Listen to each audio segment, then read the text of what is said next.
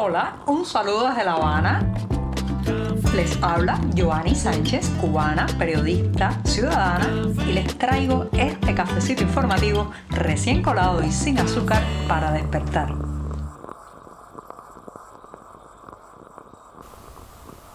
Comienza esta jornada nublada, algo húmeda y después de una luna espectacular la superluna azul que disfrutamos la noche de este miércoles. Así que estoy con un café, eso sí, confieso que me serví el doble de café porque hoy se nos termina el mes de agosto. Sí, le estoy hablando este 31 de agosto de 2023. Ya saben que este mes siempre es el más difícil por el calor, la acumulación de problemas, en fin, para nosotros agosto es el mes más cruel. Ojalá septiembre traiga nuevas esperanzas. Y también me serví el doble de café porque hoy es jueves, mi día preferido de la semana. Así que voy con este cafecito, eso sí, sin una gota de azúcar como me gusta a mí.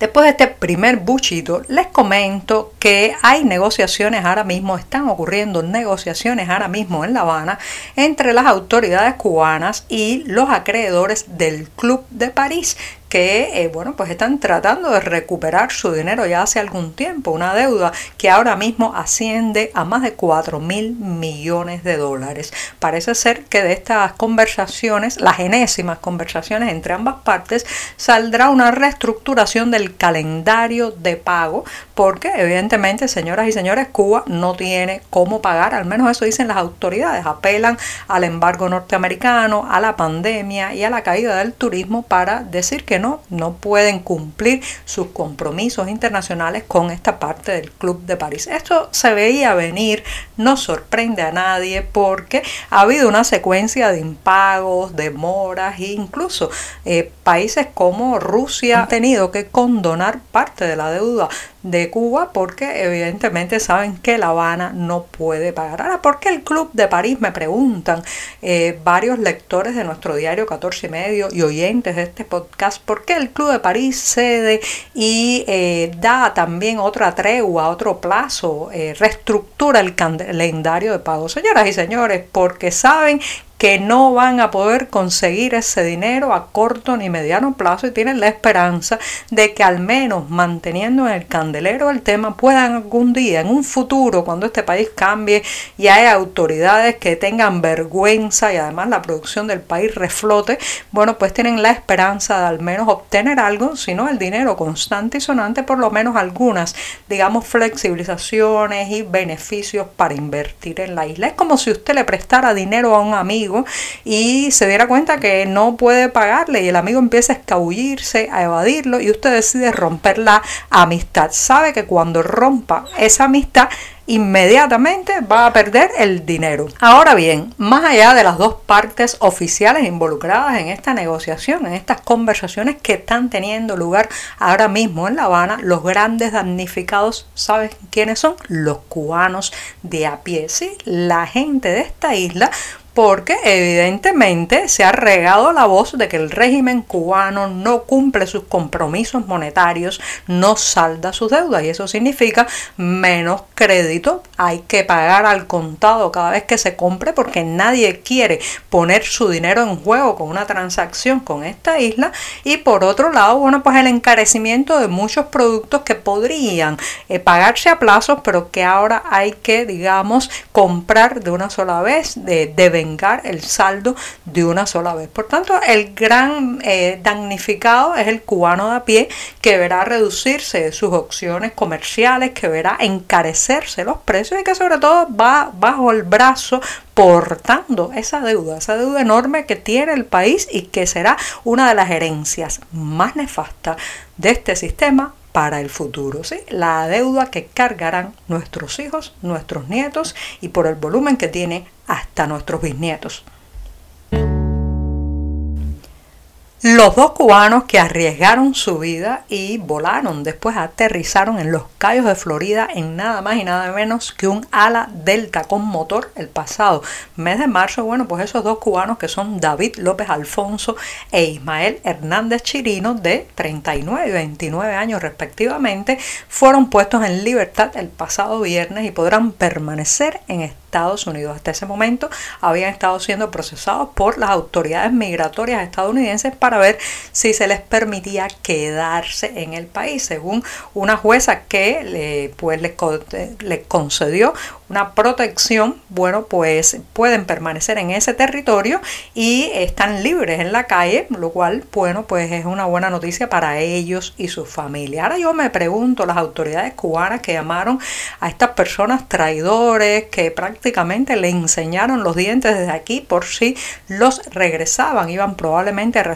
a recibir muy fuertes represalias, incluso la cárcel. Yo me pregunto ahora qué van a hacer las autoridades cubanas con esto, porque si aquí todo está vigilado y controlado, todo lo que se pueda mover por mar y por aire está sumamente vigilado y controlado para que los cubanos no se fuguen en bandadas, así no nos dejan utilizar embarcaciones para circunnavegar y disfrutar de nuestros propios mares por temor a que escapemos.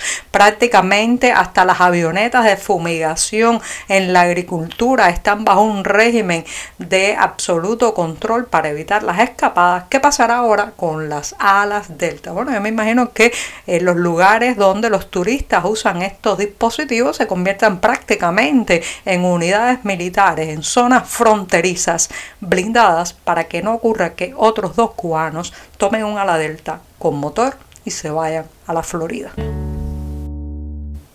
¿Cuántas, cuántas veces no ocurre cada día que un cubano que está de visita en otro país o ya reside en otra nación se tropieza con alguien en la calle que le pregunta de dónde eres? Al responder que de Cuba, inmediatamente la otra persona se ve obligada, digamos, a lanzar como una catarata todos los tópicos que tiene sobre esta isla y lamentablemente entre esos tópicos uno de los más manidos es el de la revolución, la justicia social, la igualdad y todo ese bla, bla, bla que el discurso oficial cubano ha construido como un mito alrededor del planeta. Es cierto que ese mito se ha ido, digamos, destiñendo en los últimos años gracias a el periodismo independiente, la labor del activismo y las denuncias internacionales, pero todavía, todavía queda en la mente de muchas Bueno, entre las personas que más sostienen ese mito están muchos artistas internacionales que no quieren despojarse de aquella afiliación,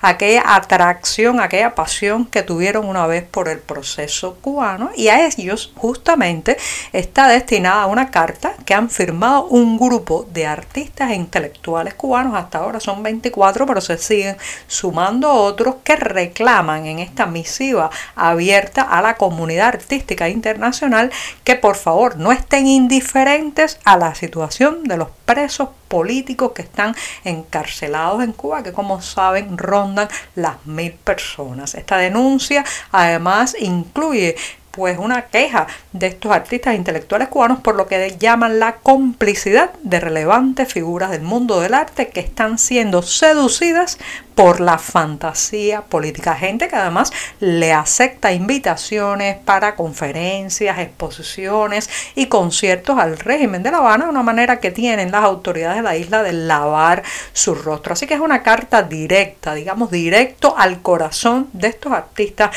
no solamente para que reflexionen por qué saltan con tanta crítica ante otros fenómenos, ante otras situaciones quizás que le quedan más cercanos y sin embargo guardan silencio, silencio cómplice con lo que ocurre aquí en Cuba. Cuando se hace literatura bajo un régimen autoritario, parte de esas letras son también un grito cívico, un reclamo de libertad y eso es lo que ocurre no solamente en Cuba, sino que también pues está sucediendo ahora mismo en países como Nicaragua, Venezuela y tantos otros que lamentablemente están bajo el control, el yugo de un clan, de un partido, de un grupo de hombres que se aferran por décadas y décadas al poder. Bueno, pues un encuentro literario que tendrá lugar el próximo 19 de septiembre en la Casa de América de Madrid, España, pues eh, tocará justamente cómo se hace literatura desafiando el silencio. Ese es el título de esta cita eh, con varios escritores, creadores y periodistas de varias naciones bajo regímenes dictatoriales y eh, buscan mirar el pasado, pensar en el futuro eh, para sobre todo encontrar las herramientas no solamente de hacer literatura en esas condiciones, sino también que la literatura allane el camino hacia la libertad. Habrá representantes de De Nicaragua, de Venezuela, muchos exiliados que han tenido que pues trasladarse a España escapando de la represión y la mordaza. Los detalles para este evento, reitero, encuentro literario desafiando el silencio, los pueden encontrar como siempre en la cartelera del diario digital 14 y medio. Ahora sí, me despido hasta mañana viernes, el último cafecito amargo de esta semana. Muchas gracias.